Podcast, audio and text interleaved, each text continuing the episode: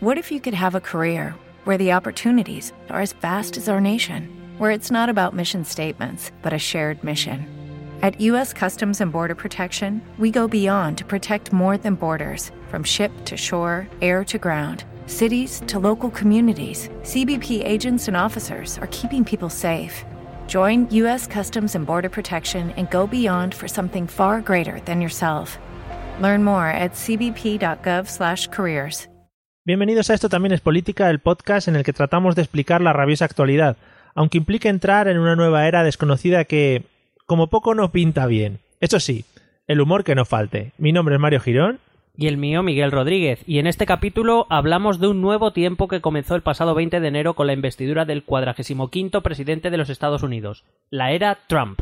Acompáñanos, que empezamos.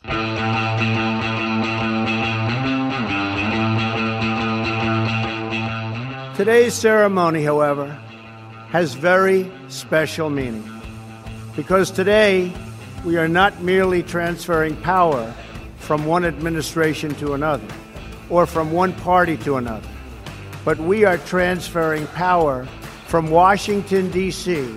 and giving it back to you, the people.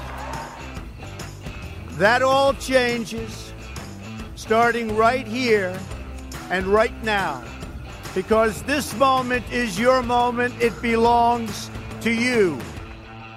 We assembled here today are issuing a new decree to be heard in every city, in every foreign capital, and in every hall of power. From this day forward, a new vision will govern our land. From this day forward, it's going to be only America first. America first.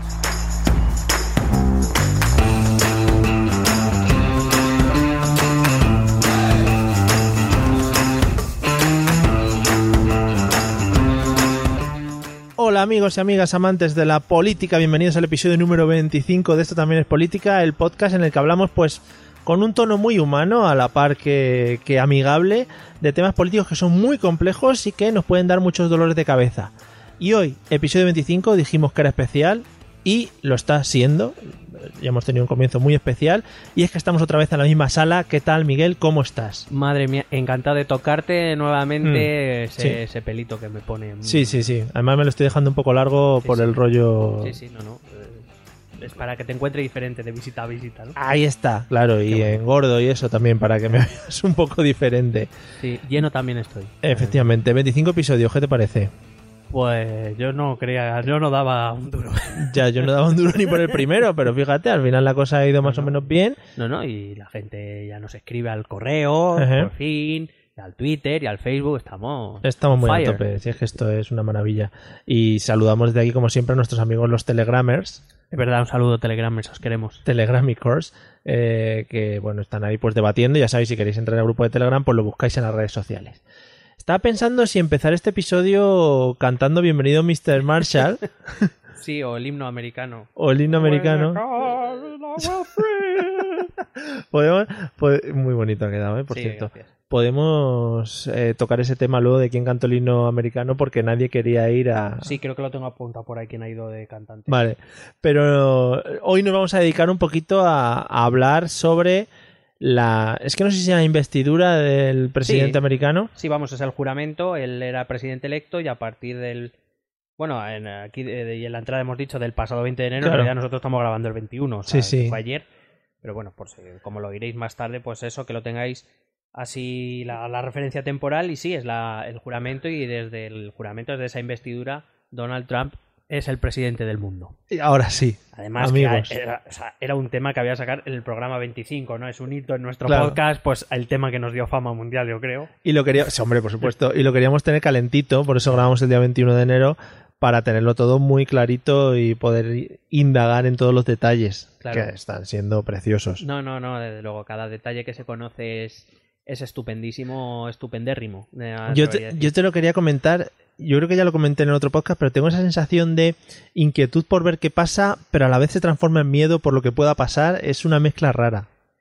Claro, es, yo creo que es una sensación muy humana, ¿no? Cuando se abre ante ti una etapa o un lugar desconocido, Pues eh, claro, te entra un poco de canguelo, ¿no? Se hace, Sí, se hace muy se hace muy efectivo el, ref- el refrán de más vale lo malo conocido que lo bueno por conocer. Veremos qué sale de todo esto, pero como decíamos en la entrada, expectativas buenas, así a priori no, se ven hay, muchas. No hay muchas. Bueno, pues vamos al lío. ¿Qué temas vamos a tocar o con qué vamos a empezar? Pues vamos a repasar brevemente la, la investidura, Sí. porque también habíamos pensado en tratar un poco este tema de una manera un poco diferente a lo que se puede encontrar en los periódicos. En los periódicos vais a encontrar el vídeo con el discurso y los análisis de los expertos políticos y periodistas. Sí, no como nosotros. no como nosotros. Eh, vamos a hablar un poco del discurso, de las, las, las partes que por lo menos a mí me, más llama- me han llamado la atención. Y sobre todo yo he, venido aquí eh, A hablar de mi libro. a hablar de mi libro y hablar del gabinete de Trump. De algo que no se suele hablar. Todo el mundo habla de Trump, pero nadie dice quién van a ser sus Hombre. ministros. Y aparte de, por supuesto, volver a hablar de perro loco, como se merece, En nuestro hay ídolo. que ver, hay que ver qué, qué gabinete ha conformado. Bueno, se está conformando, luego explicaremos por qué. Qué otros cargos ha elegido para, para tener en su gobierno. Y al final me gustaría contarte una historia a la que llegué casi por casualidad, que es un poco inquietante. ¿Verdad que sí, Kerr? Entraremos en la historia inquietante. sí, sí. Y ojo sí. que nos pueden dar el programa de Cuarto Milenio que se quedó ahí en la, en la serie, sin tocar. Bueno, pues vamos al lío. Vamos a hablar un poco de... eh, ¿Cómo lo llaman? ¿Inauguration o...? ¿No lo llaman de ninguna manera? Mm. ¿Investiduration? Sí, el Open Day. El Open Day. Bueno, vamos a hablar un poco de, de eso porque a mí me lo he estado viendo en la tele, quizás, no sé, con el de Obama no me llamó tanto la atención, pero como este han puesto tantos focos sobre, sobre él, eh, es un poco espectáculo, ¿no? De cara al público, digo. Eh, sí, sí, no, bueno, allí es que casi todas las ceremonias norteamericanas, bueno, allí todo lo, casi todo lo norteamericano es un espectáculo. Claro. Eh, Solo que verlo, quizá lo que más nos llega son los espectáculos deportivos, Sí, que más que deporte, eso son show. sí. Eh, la, la Super Bowl, por ejemplo, que es un partido que aparte ya de por sí el, el, el fútbol americano no es que sea un deporte muy rápido y muy Ya, ágil, pero luego se tiran ¿no? una hora ahí de descanso con conciertaco de la leche Sí. y tal, o la NBA igual, ¿sabes? Entonces, bueno, allí todo, el presidente igual que sea político, que no, es todo como muy de cara a la galería, muy, Sí, muy sí, espectáculo. eh, porque- Show business. Escuchas noticias y tal y dicen, no, es que ha tenido problemas para traer a, a cantantes y a no sé qué, tío. Pero si es presidente, ¿no? Imagínate a quién traería Rajoy a su investidura. Joder, no sé. Iba a decir Manolo Escobar, pero Manolo Escobar, el pobre, pues ya no... Yo, yo iba a apostar por mocedades. Bueno, el consorcio, no El- sé, hay como se llamen, el reencuentro. Sí. Estaría precioso. Bueno, vamos con lo del señor Trump.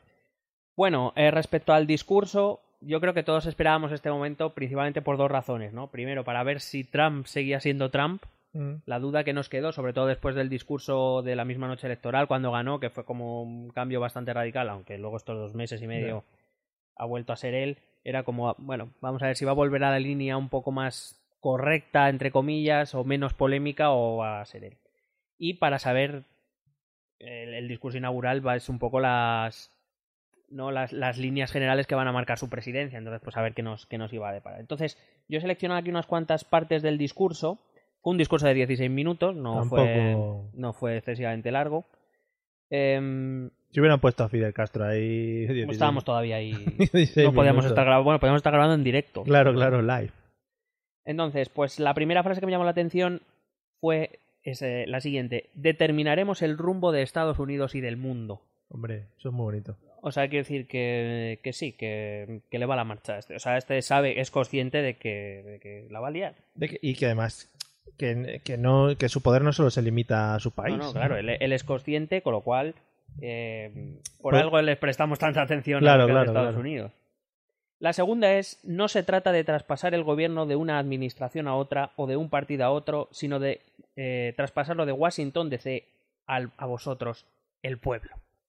Sí. No sé si te suena esto que hablamos mm, de algo de esto la semana Sí, pasada. Populismo. Es que eso te iba a preguntar porque cuando venía escuchando la radio en el coche eh, decía en el discurso de Trump no sé qué, que ha sido sobre todo populista y nacionalista. Eh, pues más o menos, si tenemos presentes un poquito lo de las cosas que hablamos la semana pasada, en el último episodio del podcast, te va- es que va clavado. Yo eh, voy a meter mi, mi, mi esta de mierda, mi anécdota de mierda. Eh, han puesto en, en Twitter mucha gente que esa parte del discurso a la que hace referencia, a la que hace un parón y dice The People, no sé qué, es el- una misma frase que hace un personaje de Batman. El malo de Batman. sí, el malo de Batman Bane en la última película. Sí, cuando, cuando dice estamos liberando a Gotham de Sí. la corrupción y devolvemos el poder al pueblo de Gotham, pues es lo mismo. Pues muy bien. Tiene unos o sea, referentes O magníficos. sea, en realidad Trump es Batman. O, algo así. No se sé, sabe, No lo he entendido sí. muy bien, pero bueno. O el malo de Batman. Está sí, ahí. sí, pues igual mejor el malo. ¿Te imaginas que saliera Donald Trump y dice, no, no, que soy Batman? Y ya en plan, pero este señor, ¿quién la ha elegido? En plan, Hombre, a mí si se presenta a las elecciones diciendo que es Batman, cuidado, ¿eh? no, joder. cuidado. Tiene muchos puntos. Bueno, la tercera fue eh, que he recogido es durante demasiado tiempo un pequeño grupo de personas en la capital ha cosechado los frutos del gobierno mientras el pueblo soportaba sus costes. Sí. Volvemos a la situación del pueblo contra esa élite que se beneficia, etcétera. Pero yo no sé, pero el señor Trump mm, tiene unas torres gigantes en Las Vegas, en Sí, y, Nueva York y mal paga a sus empleados y tiene inmigrantes ilegales. Y, sí, sí, pero bueno, es como si eso no existiera. Ah, vale, eso vale. es Eso es tontería. una burbuja. Vale. Eh, otra, el establishment se protegía a sí mismo, pero no a los ciudadanos de nuestro país. Claro. Ya te dije que los populismos de derechas apelan mucho a lo étnico-cultural, ¿no? Sí. A Estados Unidos, sobre todo Estados Unidos, o bueno, le, le pena a Francia. Sí. Y los franceses, es como, están por encima del bien y del mal. Lo que importa no es qué partido controla nuestro gobierno, sino si la gente controla o no al gobierno. El 20 de enero de 2017 se recordará por ser el día en el que el pueblo volvió a gobernar este país. Madre mía. Se ve que los otros 44 presidentes de antes no... Además me ha hecho mucha gracia porque después de decir esta frase él se para, como diciendo me van a aplaudir porque... joder", Sí. y, no, y es como... "Bien, uh", muy, muy flojito. Se queda un poco cortado. Si veis las imágenes, por favor, ved el vídeo mucho mejor. Hombre, son 16 minutos, tampoco cierto, perdéis mucho. Ver- lo malo del podcast es que no es visual, pero podría repetir la misma secuencia de movimientos con su mano derecha que hace durante todo el discurso, que es eh, pulgar e índice pincita, abrimos la mano, volvemos a pincita y levantamos el dedo. Y así todo el rato. Es impresionante. No sé si lo viste el otro día en el programa de Buena Fuente, destacaron que está moviendo siempre las manos hacia adentro y hacia afuera, como si estuviese tocando un... No, esto, esto que suena así. Acordeón. Acordeón. Joder, tiene una capacidad de palabra a Sí, veces sí, sí. alucinante. No, eh, oyentes, no os preocupéis, es que a veces nos ponemos a jugar al password. Aquí, claro, ¿sabes? ¿eh? y entonces yo digo cosas y él dice otras. Bueno, este, este párrafo es un poquito más largo. Esto sí me, me, me preocupó un poquito más, entre comillas, que es... Llevamos muchas décadas enriqueciendo a la industria extranjera a expensas de los estadounidenses, financiando a los ejércitos de otros países mientras permitíamos el desgaste de nuestro ejército. Hemos defendido las fronteras de otros países mientras nos negábamos a defender las nuestras. Aplauso. Y hemos gastado billones de dólares en el extranjero mientras las infraestructuras nacionales caían en el deterioro. Pero cuando se refiere a todas estas cosas de proteger el interior de su país y tal, supongo que se referirá o, o el tema de los ataques terroristas que se han producido en Estados Unidos. No, No, no, y al tema económico. Él, él apuesta claramente, no sé si te acuerdas cuando hablamos más o menos de sus propuestas políticas dentro de todo el ruido. Él quiere, tiene un programa de infraestructuras tremendamente ambicioso, muy grande, que eso va a haber que pagarlo y habrá que ver cómo. Eh, pero quiere, quiere sobre todo llevar a cabo una política muy proteccionista. Eso es algo en común que tienen normalmente los populismos, es decir, intentar proteger o se presenta como el intento de protección del trabajador nacional en contra no de que bueno dependiendo de quién lo diga pero me refiero es sobre todo pues por ejemplo eh, si quieres un trabajador bien pagado etcétera etcétera pues claro no podrá competir con el de China o con el de Taiwán que están mal mal pagados Claro, sin, claro. sin condiciones etcétera. Entonces lo que quiere es digamos pues a partir de los productos de China los voy a subir el precio con aduanas con lo cual lo lógico es que la gente compre cosas de aquí. Pero claro, eso implica que, que el sistema. Es, o sea, eso si el sistema no estuviese globalizado, Mm. eh, vale, pero mm, ahora Claro, mismo claro. aislarse solo, aun siendo Estados Unidos, es, eh, es un peligro para, para la propia economía, porque es quedarte fuera del flujo comercial internacional, que es donde se mueve todo, todo el dinero. Podrás controlar que algunas empresas o industrias, incluso grandes, se tengan que quedar por narices para no pagar luego aduanas, etcétera, etcétera, pero la mayor parte del capital, eso no va a haber quién, eso no puedes poner una frontera física y que se vaya y tal. O sea, se van a ir sí o sí. Mm. Entonces, eso es lo que a ver cómo va a resolver Trump. Otra parte, nos hemos reunido hoy aquí para dictar un nuevo decreto que... eh, espérate que a veces no entiendo mi letra. Que se oirá en cada ciudad, cada capital extranjera y cada corredor de poder. A partir de este día una nueva visión va a gobernar nuestro país. A partir de este momento va a ser Estados Unidos primero. Madre mía. Pero bueno, esa es una de las frases que le ha acompañado No, siempre. sí, pero que lo que yo... Aquí mi pregunta es ¿y cuándo no ha sido Estados Unidos primero? Ya, ya. Es, quiero decir, en realidad, más allá de como ciudadano europeo que lo ve desde lejos, que es como, pero si hacéis lo que queréis cuando queréis. Ya. Aparte es como les estás diciendo a todos los presidentes que te han precedido que no han entendido que Estados Unidos era lo primero. Sí, por lo menos la visión que tenemos de fuera de Estados Unidos es que siempre es Estados Unidos lo primero. Claro, entonces, pero la, la cuestión es, ese discurso vuelve a redundar en el populismo, es decir, no, estás, estás diferenciándote del resto de presidentes, es decir, no, no, yo no soy como ellos, ¿sabes? Y, y veremos si no es como ellos. Hubiera sido guay en plan, si ya ha ganado Trump, saca al verdadero Donald ahí y dime, ¿qué güey la madre? En fin. Em, de hecho, bueno, él dice también en otra parte, la protección engendrará prosperidad y fuerza. Que no sé si hablaba de los Jedi o, o de qué. Pero bueno, eh, Era sí, que, es, que, que está claro que va a llevar a cabo una política proteccionista. Sacaremos a las gentes de las calles y la pondremos a trabajar. Reconstruiremos nuestro país con mano de obra estadounidense. Y esto me suena a un discurso bastante más peligroso. Esto es lo que hacía Hitler en Alemania eh, el mismo discurso. No estoy diciendo que Trump sea Hitler. Veremos. Veremos. no, evidentemente, yo creo que este punto, evidentemente época. no. Pero es el mismo discurso, es decir, es el discurso de mm, voy a acabar con el paro porque os voy a poner a todos a trabajar haciendo puentes, carreteras, trenes, lo, lo que sea, aeropuertos. eh, y realmente es un discurso atractivo para la gente que lo pasa mal. Pero él supongo que en sus hoteles tendrá mano de obra extranjera trabajando, limpiando habitaciones, camas, etcétera, etcétera. Sí, claro, pero que ¿Van a ir los estadounidenses a hacer el trabajo que hacen esas personas? Bueno, pues eh, habrá que ver si lo consigue o no. Es que eso se plantea siempre en todos los países, ¿no? Sí, sí. El rollo de viene gente extranjera para realizar el trabajo que la gente del país no quiere hacer. Sí, además es siempre la discusión cuando escuchas la típica frase de es que vienen a quitarnos el trabajo. Sí. Bueno, a lo mejor es que ese trabajo no lo estaba haciendo nadie porque no quería hacerlo nadie. Claro, claro. Eh, dime tú ahora mismo que español medio... Hombre, ahora no lo... Es verdad que hay circunstancias Sí, específicas. en cambio. pero dime tú unas condiciones normales, ¿quién se va a hacer la vendimia a 12 o 14 horas al día, Claro. lo marte ahí ya no? Claro, por eso vienen de África justamente Claro. para las campañas de recolecta. Eh, esto me llamó un poco la, la atención. Bueno, eh, dijo, nunca os decepcionaré. Tú nunca decepcionas, Donald. Páselo, para bien o para mal. Eh, no queremos imponer nuestro modo de vida a nadie, sino dejar que sea un ejemplo resplandeciente para que todos lo sigan. No sé. Es bueno, que, eso de no queremos imponer nuestro modo de vida. claro, plan. no sé. Reforzaremos las viejas alianzas y haremos otras nuevas, y uniremos al mundo civilizado contra el terrorismo islámico radical que vamos a erradicar por completo de la faz de la Tierra. ¿En las alianzas nuevas meten a Rusia o es en las viejas? Yo he puesto, reforzaremos las viejas alianzas y entre eh, interrogaciones he puesto la OTAN, a la que, con la que tanto te han metido, y haremos otras nuevas y he puesto eh, interrogaciones Rusia, Claro, claro. eh, y uniremos al mundo civilizado contra el terrorismo islámico radical que vamos a erradicar por completo de la faz de la Tierra. Madre mía. Lo primero que tendría que hacer ese hombre es situar un poquito qué países considera que están dentro de cada grupo, ¿no? Claro, pero es que es que en realidad estas- casi todos los políticos lo son, pero son como bastante ambiguos en el sentido, bueno, Ya. porque así puedo escapar en cualquier momento, ¿sabes? El mundo civilizado. Sí, yo no sé. So- nosotros somos civilizados, No Mario. lo sé, claro, depende del día. Claro. Estamos protegidos por los grandes hombres y mujeres de nuestras Fuerzas Armadas y Policiales y sobre todo estamos protegidos por Dios. Cuidado con un presidente que se encomienda a Dios para proteger a su pueblo.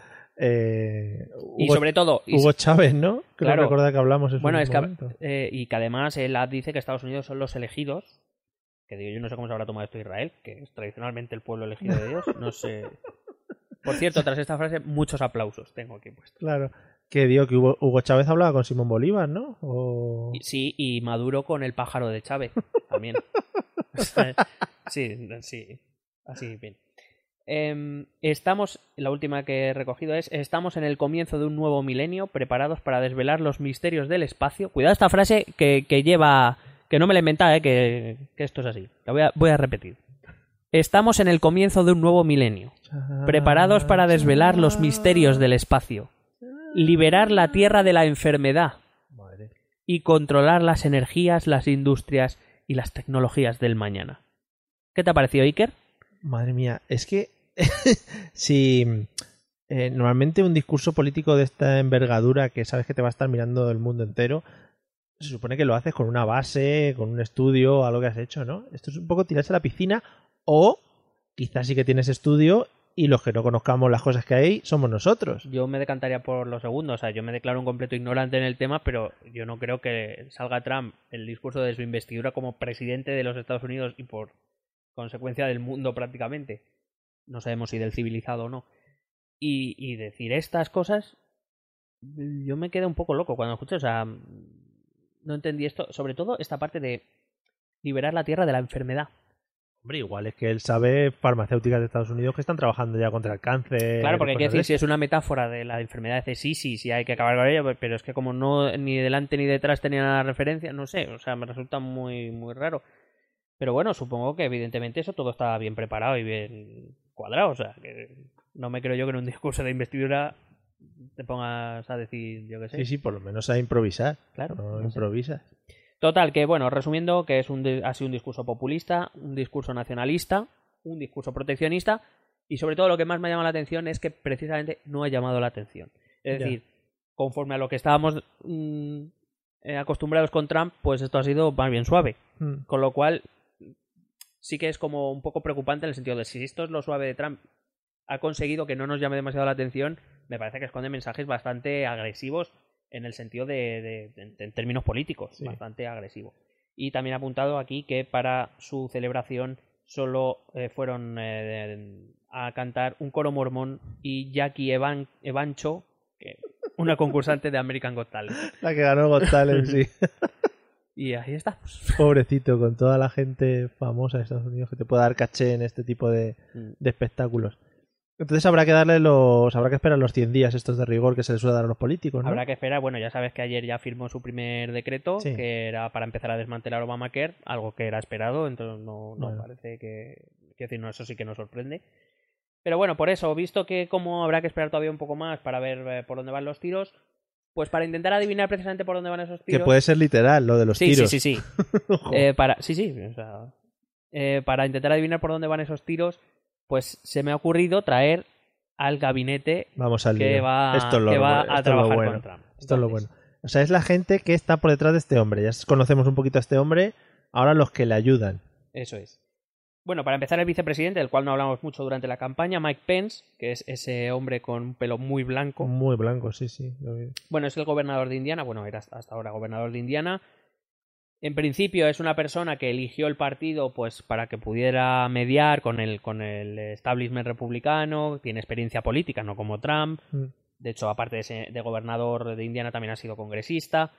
Eh, hay que tener en cuenta que este hombre, si le ocurriese cualquier cosa a Trump, cualquier cosa, Sí. desde un Kennedy que le disparen hasta un, que le hagan un impeachment los de su propio partido, lo que sea, Mm. este es el hombre que se no hay elecciones en Estados Unidos, sino que es el vicepresidente quien Bueno, ocupa el cargo. Aquí ha habido casos. ¿Eh? Ana Botella, por ejemplo. sí, algo de eso he oído. Eh, entonces, pues más o menos, para resumir mucho, porque son mucha gente de la que hablar, vamos a ir muy rápido. Eh, este hombre es contrario al aborto, lo cual en un republicano pues tampoco llama la atención. Es un hombre anti-LGTB, ante el, co- contra el colectivo LGTB. Mm, de hecho, él promovió una ley para proteger a aquellos profesionales que se negaran a atender a miembros de estos colectivos, o sea, para que se negaran a tratarles. Qué bonito. Es partidario del Muro de México, Hombre, es partidario de la privatización de la educación, lo cual, repito, en un republicano tampoco es que nos echemos las manos a la cabeza. Es un escéptico del cambio climático, es partidario de los... eh, aquí puede tener un punto de divergencia con Trump, él es partidario de los tratados de libre comercio y es mm, uno de los miembros más importantes o de los más apreciados por la Asociación del Rifle Norteamericano, porque por supuesto él, él no quiere ninguna restricción a los rifles de asalto. claro, coño. Es es que cada uno deberíamos tener dos en casa. Igual que tienes dos coches, dos rifles de asalto. Pues yo qué sé, por si acaso. Sí, no, que venga, pues eso, un salón, una habitación, una cocina, un baño y un cuartito para las armas. Claro. Las Sí, ¿Y si viene un oso aquí a tu casa, por No, no, ejemplo? Claro, claro. O, bueno, un mexicano, por lo visto. Bueno, Allí también. allí también debe ser. Claro, hombre. Al muro ahí a pegar tiros.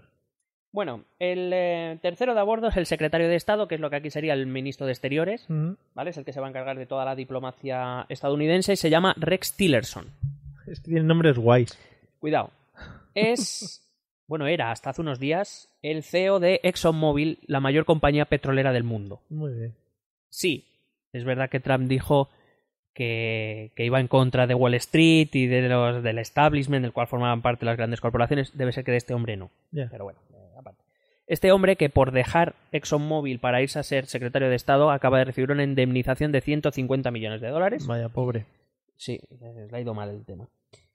Eh, bueno, es un hombre que no tiene ninguna experiencia en política. Eh, Trump la ha elegido porque ha llevado los negocios internacionales de ExxonMobil por todo el mundo y especialmente ExxonMobil tiene una relación y, y, y Rex Tillerson tiene una relación bastante especial con Vladimir Putin. Pero hombre, claro, llevar los negocios de una empresa que tiene mucha pasta y que todo el mundo te, van a, te va a venir a buscar quizá es fácil, ¿no? Llevar el- la política exterior de un país tal, no... O sea, Trump, Trump la ha elegido porque él, como CEO de ExxonMobil, ha llegado a acuerdos y ha negociado con casi todos los gobiernos, en el fondo. Entonces, él dice que, claro, pues si él ha conseguido acuerdos comerciales, pues ¿cómo no va a conseguir otro? Es que para Trump todo es, todo es negocio, entonces. Claro, pero es como si eliges a Chiquito de la Calzada porque ha hecho reír a mucho presidente del gobierno, ¿no? Bueno, pues si tienes un ministro de la risa, pues lo mismo Claro. sí es El legal. ministro del chiste. Entonces, ¿qué pasa? En Estados Unidos, a los, eh, los que son secretarios, aquí serían ministros, eh, tienen. mm, No vale con que los nombre el presidente, como aquí, sino que eh, tienen que pasar un- unos trámites en el Congreso y en el Senado, y finalmente en- la última votación es la del Senado. Si, si eh, el Senado lo aprueba, serán miembros del gabinete, y si no, no. Entonces, este hombre está todavía pendiente de la votación de. Primero de un comité, primero pasan por comités y después pasan por el Pleno. Pero tiene un problema, y es que, como te he dicho, tiene una estrecha relación con Vladimir Putin, algo que en Estados Unidos no gusta mucho. Claro. De hecho, en 2012 este Rex Tillerson fue condecorado con la Orden de la Amistad de Rusia. lo que puede no gustar a eso que si alguna vez leéis en los periódicos o en las radios lo escucháis es los halcones. Los halcones es el ala más belicista de, de Washington, por decirlo de algún modo. Muy contraria a Rusia. Entonces, mucha, hay buena parte en, en el Congreso y en el Senado. Entonces eso puede, ser- puede hacer el nombramiento complicado. Todavía no están esperando todavía pasar por el, por el comité, o sea que no va a pasar en los próximos días. Pero bueno, eh, simplemente recordar, hacer saber, es más difícil en el Congreso, porque en el Congreso hay una mayoría más amplia republicana, pero en el Senado solo tienen, con que cambien de voto tres senadores republicanos, ya, ya está bloqueado. Pasamos al secretario del Tesoro, que Sí, sería... Es que eh, me resulta tan extraño. sí. Acuérdate bien de este Rex Tillerson y de, de ExxonMobil, de ExxonMobil porque... lo- Ese tío va a estar viajando por el mundo, ¿no? Sí, claro, es eh, como el ministro de Exteriores. Vale, qué guay. De tour, Sí. con sus rifles. Bueno, pasamos al secretario del Tesoro, que sería como el ministro de Finanzas, Mm. eh, que es un señor que se llama Steve Mnuchin. Es un banquero. Claro, coño, ¿quién mejor va a controlar No, el eh, dinero? sí, pero que no es del establishment ni de Wall Street ni nada. De hecho, vi- viene de Goldman Sachs, que no es establishment ni nada. Eh, es otra cosa. Y es eh, miembro de un fondo de inversión que se dedicó a comprar hipotecas basura a los bancos para luego revenderlas, echar a la gente de sus casas. Esto de lo que nos quejamos aquí, Sí. pues ahora es el ministro de Finanzas Pues claro, de hombre. Estados Unidos. Eh, por supuesto, es multimillonario y es productor en Hollywood. De hecho, ha producido eh, películas como Avatar o la saga de X-Men. He traído muy aquí bien. este comentario. Muy- no, no, muy bien. muy- porque, no, quiero decir, para que tengamos en cuenta que esto va a ser una película de puta madre Para que- en general y que tenemos productor. Claro, el productor bueno, joder. Claro. Eh, es un pro-Trump temprano, se cree que se le ha nombrado por eso y es probable que pase la votación. mm, Pero bueno, no sería raro que algún senador republicano se mostrase en contra, porque claro, eh, tú ten en cuenta que además en dos años los senadores están jugando las reelecciones, cada Sí. dos años se renueva un tercio del Senado. Eh, con lo cual, senadores que se estén jugando la reelección ante estados eminentemente obreros, hombre, votar a favor de un señor que ha echado a los trabajadores de sus casas por no pagar sus hipotecas, pues lo mismo no está tan bien visto. En Está principio no debería tener problemas, pero bueno, puede, puede cantar la sorpresa en la gauna. Sí, sí. Vamos al que te interesa. Secretario de Defensa, Vamos ministro de Defensa, el vamos general allá. James Perroloco Matis. ¡Vamos! es nuestro ídolo. ¿Qué vamos a decir? Es, es, eh, nuestro gurú. eh. Hemos mandado ya a hacer camisetas, nos las van a traer en breve. Eh, We Love Perro Loco, como el We Love New York y eso. Sí, sí. Vale. Yo quiero dos. Hombre, Eh, bueno, ¿qué vamos a decir? Es un, es un general de los marines que tuvo, estuvo el mando central estadounidense entre 2010 y 2013, que lideró las fuerzas estadounidenses en las invasiones de Afganistán y de Irak tras, le- tras el 11S. Ha estado 44 años de oficial en el ejército. elegido según Trump porque sabe más de ISIS que nadie en el mundo. ¿Sabes más de ISIS que un niño de primaria? Y autor de frases como eh, liquidar a alguien por primera vez no es un hecho insignificante. Dicho esto, hay algunos gilipollas en el mundo que necesitan ser abatidos. No hay nada mejor mm, que te disparen y que fallen, realmente es genial. Vengo en son de paz, no traigo artillería, pero os lo ruego con lágrimas en los ojos, si me chuleáis os mato a todos. Eh, se lo ruego no se crucen en nuestro camino, si lo hacen los supervivientes escribirán durante 10.000 años sobre lo que hicimos aquí. Qué. O sé educado, sé profesional, pero ten un plan para matar a todo aquel con quien te encuentres. Este es perro loco. Está guay porque es el primer secretario de defensa que, que yo creo que va a tener ganas de ir él mismo a la guerra, el delante, liderando a las tropas. Con dos cojones. Sin problema, con un bazooka en- ahí puesto. Joder. Eh, yo a Perro Loco me lo imagino. ¿Te acuerdas de.? Me parece que era en Abierto hasta el amanecer, que lleva aquí el Sí. Sex Machine, que lleva la pistola Sí, en la entrepierna, hombre. pues de ese palo. Claro, claro. Bueno, em, a pesar de todo esto, que conllevará algunas protestas por parte de los demócratas, de hecho él ya ha sido nombrado. Perro Sí. Loco ya ha sido nombrado, es el eh, solo hay dos miembros del gabinete que ya están confirmados por el Senado, uno de ellos es Perro Loco. Eh, sin embargo, y esto es algo que cuidado que Perro Loco no nos salve, Mm. Perro Loco tiene una visión muy diferente en cuanto a, eh, de Trump en cuanto a la OTAN. Perro Loco es un gran defensor de la OTAN, cree Sí. que es muy importante y que hay que seguir manteniéndola. No como Trump, que dijo que o poníais más dinero o yo paso de defenderos. Mm. Y es un. Y para él, Rusia es el declarado enemigo de Estados Unidos. Joder. Se ve, eh, está guay porque dentro del gabinete se ve que está todo muy uniforme, ¿no? Y Sí. que tienen los mismos pensamientos todos. Sí, ahí eh, creo que deberíamos empezar a crear unas apuestas de a ver quién sale a hostias con quién primero. Que te imagínate las reuniones de esos, de esos tíos ahí donde les se reúnen. O sea, No, no, una tensión ahí muy rica. les, te- les pondrán una jaula, la de la del pressing catch. Bueno, pero... Pressing catch, vale, luego vamos con eso. Casi, vamos ¿eh? antes con el fiscal general, Mm. que es lo que aquí sería el ministro de Justicia. Se llama Jeff Sessions, es un... Jeff Sessions. Sí, Qué guapo. Jeff Sessions. De hecho, puede crear una marca personal. Sí. Jeff Sessions. Joder, Jeff Sessions. Es, ha sido senador 20 años, es un acérrimo crítico de la inmigración, tanto ilegal como legal, de todas las maneras. No le gusta ni irse de vacaciones. No, no, no. Eh, muy opositor a Obama, ha sido... En 1987 ya se postuló para un cargo en el gobierno y fue rechazado por comentarios racistas y por alabanzas al Ku Klux Klan, Oye, mientras al mismo tiempo criticaba a la Asociación Nacional por el avance de la gente de color y a la Unión Americana por las libertades civiles. Fenomenal. Esto va a ser el ministro de Justicia de Estados Muy Unidos. Eh, dice, eh, bueno, Trump la ha escogido por lealtad, fue el primer senador que la apoyó. Pero es que eso.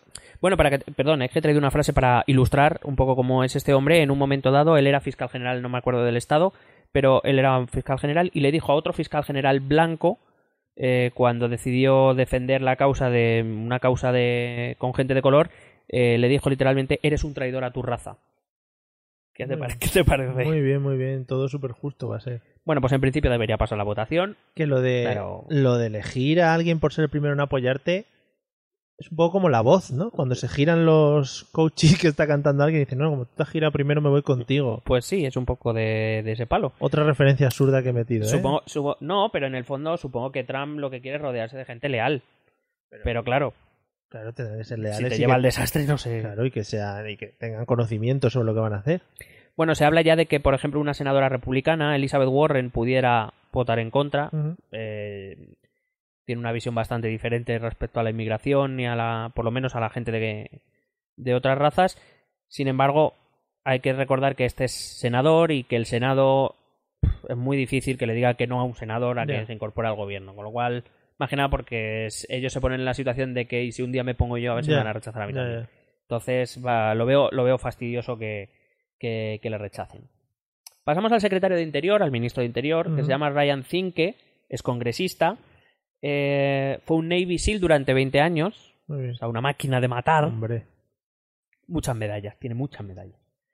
Es partidario del fracking, por ejemplo, y escéptico del cambio climático. Lo digo porque el ministro de. esta- Estas referencias las hago porque el ministro del Interior tiene competencia sobre Claro. esto. Entonces, en principio, no debería tener problemas tampoco para pasar la votación del Senado. Y, es más, en este caso, los demócratas no pondrán ni mucha objeción y alguno votará a favor para, para que en las eh, siguientes elecciones en 2018 el candidato demócrata tenga más opciones de ganar el puesto por Montana. O sea, para que veas cómo funciona el tema. Madre mía, vaya pifostio. Secretario de Agricultura se llama Sonny Perdue.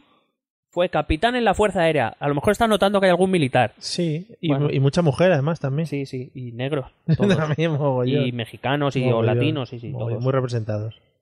Es doctor en veterinaria, fue senador por Georgia, es un pro-Trump desde el principio y estaba en su comité de agricultura en la campaña, con lo cual, pues, hombre, si has no sido... tendrá problemas para pasar la votación. Si has sido, has viajado, has, manejabas aviones o lo que sea, pues agricultura, pues es lo que hay para fumigar los Coño, campos. que desde el avión ves cómo están puestos. Claro, las lindes de los campos. Claro.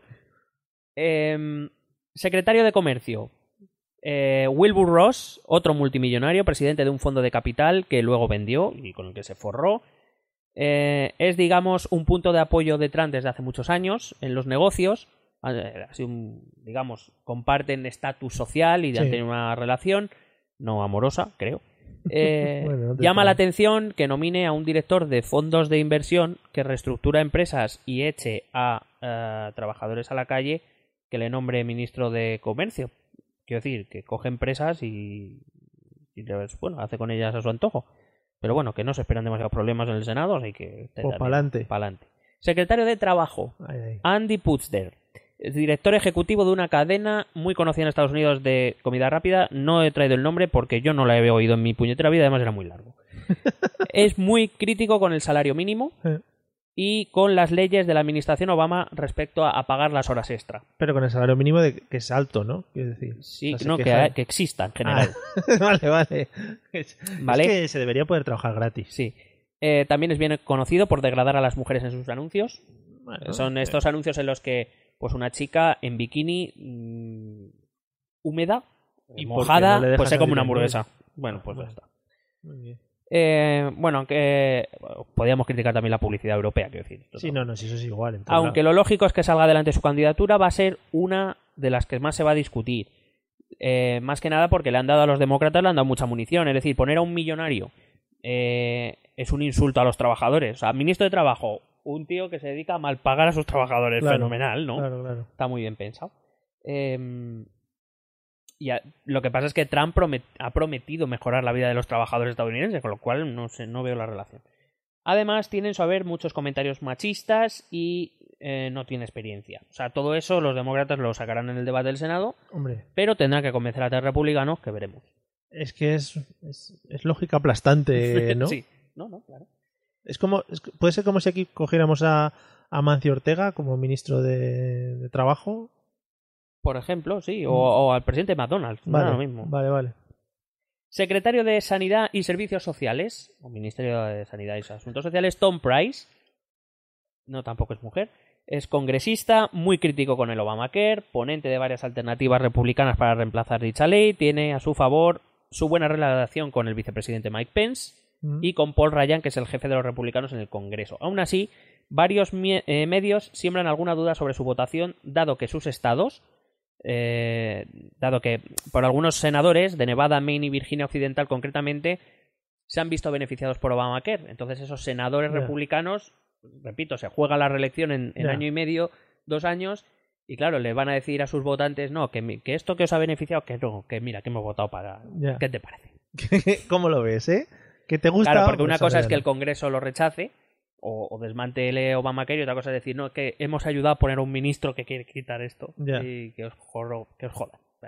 Sí, hablando Sí, mal y pronto y bien. Correcto. Secretario de Vivienda y Desarrollo Urbano, esto me ha encantado. Ben Carson, este sí es negro, es el único negro, pero sobre todo porque es un neurocirujano retirado, Mm. por eso es ministro de Vivienda y Desarrollo Urbano. Hombre, pero porque sabe las cosas por dentro. Claro. Debe ser, mira, aquí vais a poner unos edificios como el intestino. Claro, muchos Claro, nervios. Bueno, es neurocirujano, o sea, tampoco Bueno. habla mucho de intestino. Bueno, eh, Más que nosotros. de hecho, él es muy conocido por haber desarrollado un procedimiento para separar mellizos unidos. Joder, eso da mucho. Da prestigio. Carácter político, además. No sé, no sé qué tiene que ver con ah, el Ministerio de Vivienda, pero mucho prestigio. Eh, fue candidato en las primarias, lo que pasa es que, bueno, pues, fue uno de, no fue de los últimos, o sea, no fue de los primeros en retirarse y después ya apoyó a Donald Trump cuando se retiró. Es, una, es un ministerio menor, eh, por eso, quiero decir, por eso Por yo creo que lo ha puesto ahí, sí, en plan para figurar. Y bueno, no debería tener problemas. Lo único que, bueno, no tiene mucho sentido que ese hombre esté ahí, pero, pero bueno, que tiene sentido ya. Sí, sí.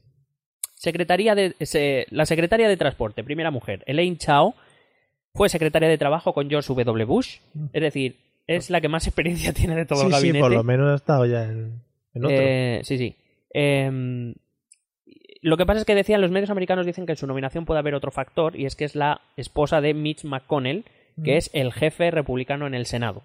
Muy bien. Dado que el Senado eh, es el que tiene que aprobar, entre otras cosas, los gastos en, en el plan de infraestructuras tremendamente grande que tiene Sí. Trump, bueno, pues ha, Sí, bueno, un- por ponerla. Claro, es verdad. No, por ponerla no, es decir, ella es la, es la que más experiencia tiene, repito, de, de gobierno, de todo el gabinete. Eh, quiero decir, pero bueno, eso pues es como un punto a favor. Claro, Pues ahí claro, está, claro. ahí está. O sea, De todas el- maneras, esta va a pasar sí o sí. O sea, esa ya la podemos dar por hecha. Secretario de Energía Rick Perry, sucesor de Bush como gobernador de Texas. Oh, yeah. Uno de los estados que es verdad que más reservas de, de fuentes de energía tiene en Estados Unidos. Su agencia se encarga, esta secretaría se encarga del almacén de armas nucleares, por eso lo eh, Chan, chan. Eh, es un hombre que se presentó, estuvo en la precandidatura para de los republicanos, fue muy duro con Donald Trump, de hecho yo diría que fue el más duro de todos. De hecho, eh, llegó a llamarle, eh, decir que Trump era un cáncer para el conservadurismo. Después le respaldó. Como ves, esto. Em, durante su entrevista, pues los demócratas. eh, esto fue muy gracioso. Eh, la primera vez que él intentó entrar en la carrera por la presidencia en 2011, o sea, las- para las anteriores elecciones, él dijo en el primer debate que él eh, quitaría la Secretaría de Energía. Casualmente hoy es secretario de Energía. Bueno, Con lo cual, pues muy bien. Quiero decir, aparte de pasar un poco de vergüenza cuando los demócratas se lo recuerden, pues no tendrá mucho problema tampoco. joder. Madre mía. Vamos más rápidamente. Secretaría de Educación, Betsy DeVos, otra mujer muy conocida, donante republicana, taca, taca, Triqui, triqui. y antigua presidenta del partido en Michigan. Es una gran defensora de una reforma educativa centrada en expandir la escuela concertada y en eh, potenciar la privada mediante cheques de dinero público. Triqui, triqui también. Para adentro, Romerales. Eh, pues eso, Trump la ha elegido por su continua crítica al sistema educativo. Los sindicatos de profesores no están muy contentos, pero Mm. eso a los republicanos les da bastante igual. Sí, Así sí. que pasará. Secretario de Asuntos de los Veteranos, que ahí tiene un ministerio solo para los veteranos hombre, del es ejército. que thank you for your service. Eh, David Shulkin, que viene de trabajar, y es el único que viene de la administración Obama, ya trabajaba dentro de esta secretaría, de hecho era el vicesecretario, Bueno, con lo cual, pues bueno, No parece mal. que no, no, no pero vamos, que tampoco pinta muy poco, ¿no? Esta secretaría. Sí, no, se encargará de, pues, De- de- de- como si aquí tuviésemos uno de, del Inserso. Es sí, algo de eso. Ministro del Inserso. Vale. La última secretaría es el secretario de Seguridad Nacional o de Seguridad Interior, que es el general John Kelly, ya estaba de menos a los militares, Mm. general retirado, más de 40 años en los marines, eh, siendo comandante del mando del sur hasta enero, que incluye, eso incluye todas las divisiones desplazadas o que tengan que ver con Sudamérica y Centroamérica. Es decir, todo lo que tiene que ver con Venezuela, Sí, con México y con Guantánamo. muy bien. Algo que, por cierto, eh, Obama dijo que intentaría cerrar. No sé ni siquiera si lo ha intentado. Esto es una crítica que habría que hacerle a Obama.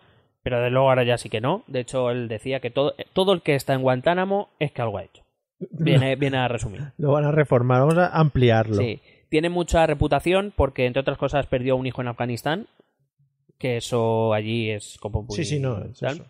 Y aparte del hecho de que muchos militares formarán parte de su gabinete, pues en principio este va a pasar porque no a, na- a nadie se le va a poner en cuenta.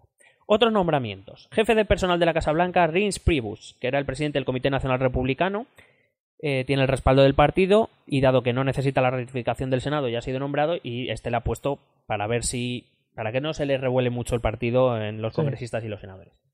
Director de la Agencia de Protección del Medio Ambiente, Scott Pruitt, que es un fiero crítico con ha sido muy crítico con esta agencia, eh, un escéptico del cambio climático, esto ya lo comentamos cuando hablábamos con Fernando, y demandó a la agencia, puso una demanda a la agencia, a esta agencia, por sus reglamentos para las centrales energéticas.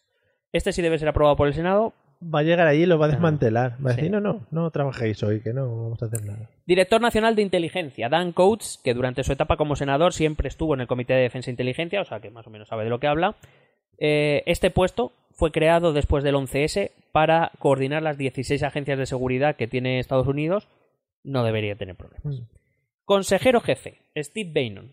director ejecutivo de la, publi- de la publicación Breitbart News, una publicación de tendencia alternative right, de derecha alternativa, mm, derecha extrema, que ha publicado artículos considerados por el New York Times como misóginos, xenófobos y racistas. Muy bonitos. Pues ahí le tienes, de consejero jefe. Consejero jefe. Muy bien. Dentro es el consejero jefe de un grupo de consejeros en los cuales se inserta también Jared Kushner. Es hijo de una familia muy rica. Su padre era un demócrata que acabó en la cárcel por hacer contribuciones ilegales. Es dueño del New York Observer, o sea, de un medio de comunicación. Sin embargo, eh, existe la duda de que el Senado lo apruebe porque existen leyes contra, en contra del nombramiento de familiares. Y es que no te he dicho que este es el yerno. Es Hombre, yerno de. Está casado hombre. con Ivanka. Ivanka. Ivanka. Ivanka Por Trump. cierto, esa, esa familia va a dar mucho que hablar también. Hombre, porque te imagínate, vamos. Eso va a ser entre seguramente sus redes sociales, Twitter, periscopes, vídeos porno que saquen, bueno, en general, cosas que suelen pasar. Sí, de hecho, cuando, o sea, igual que había un programa Los Osborne, Sí, ¿sabes? sí, pues sí. Los los, Trump, Trump. o sea, yo lo veo, yo lo veo. Eh, por acabar, muy rápido, el director de la CIA, que creo que esto nos interesa, el director de la CIA es Mike Pompeo, que es un miembro del Tea Party, es decir, del, del ala más extrema del Partido Republicano. Y desde aquí le damos un saludo por si nos está escuchando o alguno de sus... Hi Mike, welcome to... Welcome to our podcast. Yes. Y la directora para la pequeña, es que esto, o sea, hay muchos más puestos, pero es que este te lo he tenido que traer. Mm. Directora para la pequeña empresa, Linda McMahon, Hombre. cofundadora de la WWE, sí sé quién es. con su marido Vince McMahon. Hombre. Pero es una bicharraca, ¿eh? Sí, sí, pues eh, ahí la tienes. Tiene una espalda que, vamos, como te meta... La pequeña empresa le da dos guantazos a un pequeño empresario. Aquí no me vengas con tus mierdas. Plas, plas. Pues ahí la tienes. El pressing catch está en el gobierno de Estados Unidos. Por fin, por fin. Tantos años. hasta- Por fin. Bueno, pues eso es el gabinete, así a grandes rasgos. Ahí, como digo, hay más, pero bueno, son menos o menos relevantes o tampoco tienen Sí. nada gracioso que decir. Sí, sí, no, esto está muy bien y habrá que seguirles de cerca porque más de uno la puede liar. Yo, de hecho, me voy a, me voy a suscribir a la newsletter de, de McMahon, de la WWE. Hombre, eso puede ser maravilla pura. Pero eh, mientras estábamos, estaba preparando el podcast, me encontré con una historia, así casi por casualidad, me puse a leer y dije, "Mm, Oh, qué, yeah. qué rico esto. Sí. Esto es más de Iker, ¿eh? Es decir, Sí. O sea, es información, porque lo he sacado de medios estadounidenses, pero que es una es un poco teoría Iker Jiménez. Sí.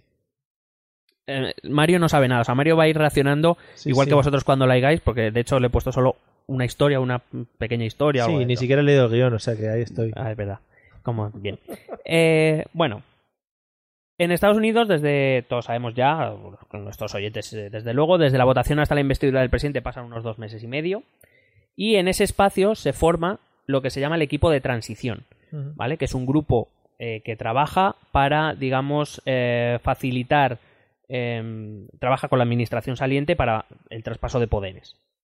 En este equipo, que está, es, el equipo de Trump estaba liderado por Mike Pence, por el vicepresidente, em, pues eso, me- me- por casualidad me topé con esta pequeña historia de uno de los miembros del comité de transición, del equipo de transición de Trump, que se llama Peter Thiel. ¿Te suena el nombre? No. No, que nadie le... O sea, no, Ah, vale, vale, digo, igual me debería no sonar. sí, a ver, en Estados Unidos sí es conocido, pero Sí. relativamente. Vale. Y aquí ni de coña, vamos. Es uno de los, de los hombres más ricos del mundo, el número 4 según Forbes, eh, que según, según los medios estadounidenses se las da de ideólogo. Ya vamos cogiendo chicha. Eh, nació en Alemania, pero se ha eh, creció a los 8 años se trasladó a California y se ha hecho fuerte en Silicon Valley. Eh, este Peter Thiel fue el que prestó el dinero a Zuckerberg para llevar adelante Facebook Sí. a cambio del 10% de los beneficios. Ya me va sonando más. Sí, ¿verdad? Es cofundador de PayPal, por ejemplo. Tiene otras eh, otras startups también por ahí. Sí. Vamos, que está más forrado que nada. Ha creado multitud de fondos de capital riesgo Mm. eh, y la verdad es que a este hombre en los negocios, desde luego, siempre le ha parecido ir bien. Está forradísimo. Hombre, el 10% de Facebook, ya No, te digo y que... PayPal seguro que algo le da Y también. algo de dinero, sí. Es un hombre que con esta, a través de estos fondos de riesgo eh, apostó contra el dólar.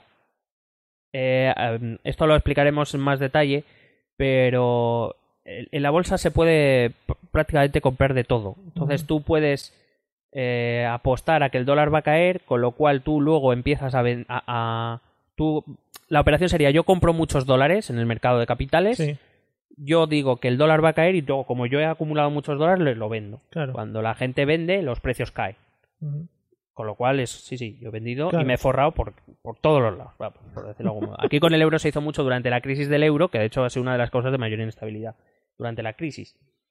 Em, para que nos entendamos, su actividad, su, su actividad en este tipo de, pues eso, de, de actividades de capital riesgo, no la suya en concreto, o no la suya solo, sino la de mucha gente, es lo que es una de la, es la gran causa por la que empezó la crisis de 2007, la que hizo caer a Lehman Brothers y todo el dominó detrás, Sí. incluyéndonos a nosotros.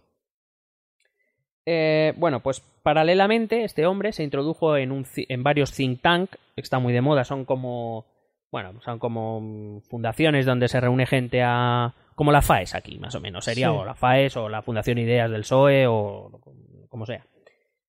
Y él se metió en think tanks de corte libertario y usó dinero, su dinero, que tiene mucho, para hacerse un poco el- un ser respetado, para convertirse en un ser respetado.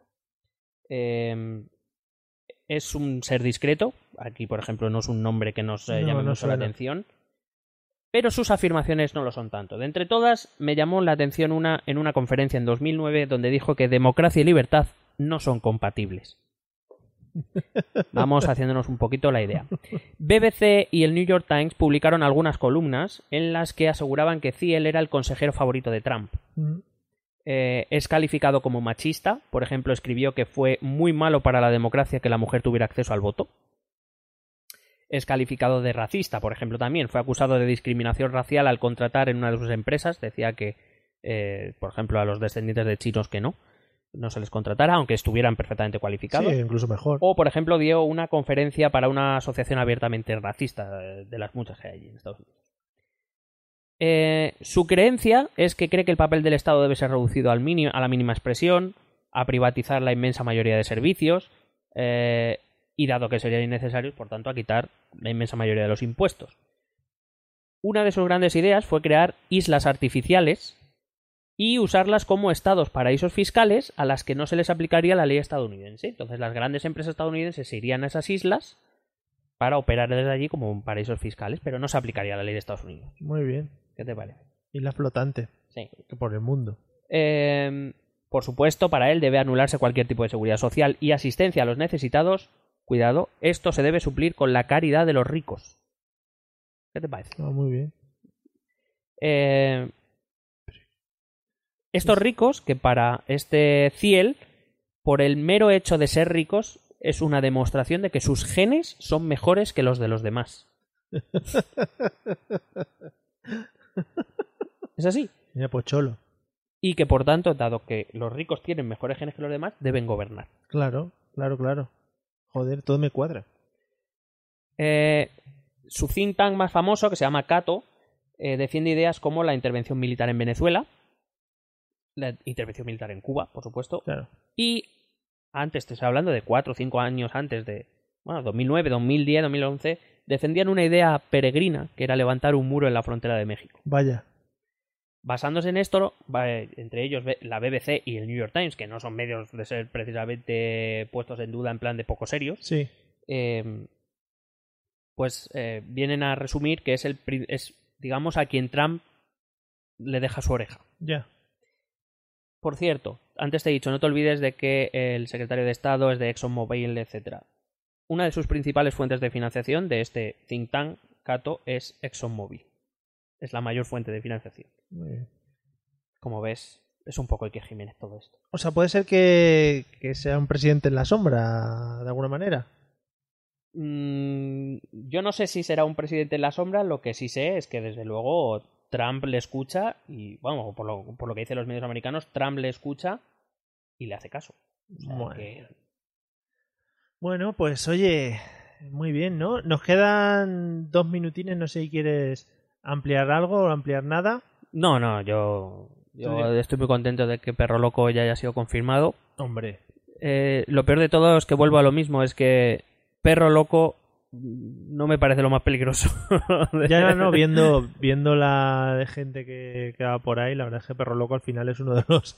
Dices, bueno, lo más tranquilo, al final es de defensa, ¿no? Que se queda allí dentro, o sea que tampoco nos va... Pero dentro, o sea, no, bueno, allí dentro no, o allí fuera. Sí, sí. defensa. Pero lo que me refiero es, por ejemplo, en las redes sociales me decían, bueno, hay que esperar, que estáis siendo catastrofistas. No, no, si esperar no nos va a quedar más narices. De esperar tenemos que esperar, pero desde luego las, la información que tenemos no pinta bien. ¿Qué quieres que te diga? Igual ahora dicen, oye, pues es que Estados Unidos solo ocupa la mitad de un continente. Tenemos otra parte de continente para ampliar el país. Mm, Hombre, no creo yo que que... has contado ahora del, del señor este. Hombre, mm, cuando habla de intervención militar no entiendo que sea la invasión, pero sí que sea un poco poner orden, por decirlo de algún modo. Esa, Sí, sí. esa, esa idea de poner orden que Estados Unidos ha tenido muchas veces en Sí, el último siglo. O sea, que no... Bueno, pues nada, esperamos que os hayáis enterado bien de lo que nos viene encima para que le prestéis atención.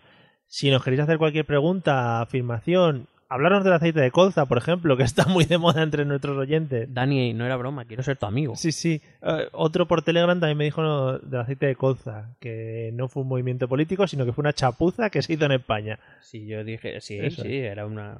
Solo dije que a ver quién había sido el cachondo que había dado vía libre a eso. Chapuza típica al hispanis. Pero bueno, nadie en el gobierno se enteró. O sea, Bueno, pues si queréis eh, poner, comunicarnos cualquier cosa de estas, escuchar este maravilloso audio en el que vamos a escuchar nuestros métodos de contacto. ¿Quieres preguntarnos algo? ¿Proponernos algún tema? ¿Exponernos tu opinión? Ponte en contacto con nosotros. Es muy fácil. Envíanos un correo electrónico a esta dirección. Esto también es política.gmail.com. También puedes escribirnos en nuestra página de Facebook. Esto también es política. O en nuestra cuenta de Twitter, arroba etepolítica. O si lo prefieres, visita nuestro blog. Esto también es política.wordpress.com. Recuerda que puedes suscribirte a nuestro canal de YouTube. Y si quieres charlar con nosotros directamente, únete a nuestro grupo de Telegram. Busca el enlace en nuestras redes sociales. Porque tú también formas parte de Esto también es política. Bueno, y hasta aquí el episodio que le hemos dedicado al señor Trump, que seguramente lo esté escuchando él o alguno de sus eh, mandatarios en la CIA o alguno de los empleados de la CIA, de esos que están ahí en, en Langley. Es que eso lo he visto yo en muchas películas. pues ya está. Muy bien. ¿no? Hola a todo Langley. Langley. Eh, que me ha gustado mucho este episodio. Sobre todo por, yo que sé, por tenerme ya en preaviso de las cosas que nos esperan. Hombre, yo estoy, mm, entre comillas, bueno, estoy orgulloso de este podcast y de ti. En general, ¿no? Pero me refiero, oye, hemos traído cosas que no se ve, es verdad que no se leen mucho en los Mm, es medios. verdad. Esto yo no leo muchas cosas del gabinete y creo que puede ser, puede ser interesante para nuestros oyentes. Pues nada, amigos oyentes, si os ha gustado, eh, a nosotros nos vendría muy bien que nos dejaseis un comentario o una reseña en iTunes o cualquier cosa. Nos haría muy felices de la vida. Que compartís, y no seáis egoístas, Y compartid compartir en vuestras redes sociales. Si es claro. hombre. Y yo qué sé. Y hasta aquí ya, ¿no? Sí, ¿Te parece bien? yo había propuesto ahora, ya Mm. que estás aquí, nos vemos unos pocos episodios de la WWE, intentamos Ostras. desentrañar los misterios de la Me política estadounidense. encanta Linda McMahon. Me, me hace el super fan. Es que sa- ella sale en la WWE Sí, sí, sí. Y, hablando. y y Vince eso. McMahon también, que sale y se pelea a veces y eso. Pues nada, vamos a. Y Donald Trump ha salido peleando. Bueno, sí, de hecho, claro, sí, es claro, que- acuérdate que dijimos que Todo era uno de sus grandes logros. Pues nada, vamos a escucharlo. Amigos, nos vemos en el episodio 26, que va a ser, bueno, pues yo creo que mejor que este. eh, Ahí, ahí, va a estar. Ahí, ahí. Ale, hasta luego. Un BST.